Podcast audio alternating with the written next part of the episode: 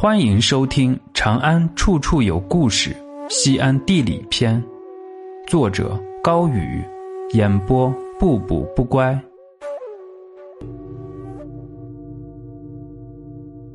一不做二不休，来源于此。百花村，唐长安城中后期的政治中心是大明宫。大明宫以北是唐朝的静院，静院有一处地名叫做白华殿。这是今天太华路上百花村最早的记载。唐德宗年间，藩镇割据，各个节度使拥兵自重，对朝廷产生严重的威胁。东北军阀朱涛在幽州造反，朝廷立刻派军队前去镇压，但派出去的军队走到一半也造反了，回头杀向长安。原因是朝廷答应给的军费、粮草都没有兑现。唐德宗惊恐万分，逃出长安。叛军占领长安后，群龙无首。这个时候，他们要找一个有威望的人来主持大局。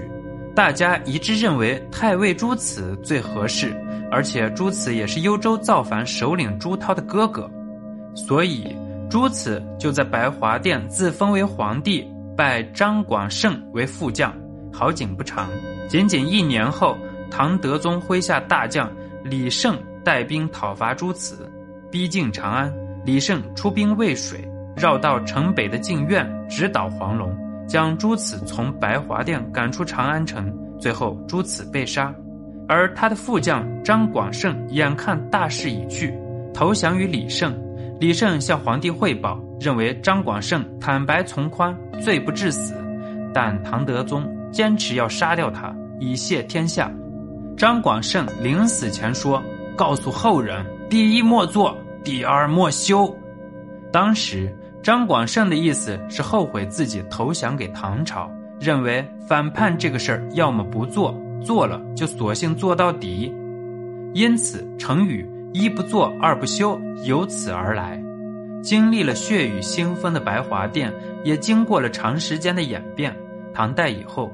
这座皇家宫殿逐渐被废弃，被用来驻扎地方军队。因为古代“华”与“花”通用，“白”演变成了“百”，所以这里的名字又叫做百花屯、百花寨。后来军队也没有了，变成村子，得名为百花村。世人都说，百花短暂，不过灿烂一瞬。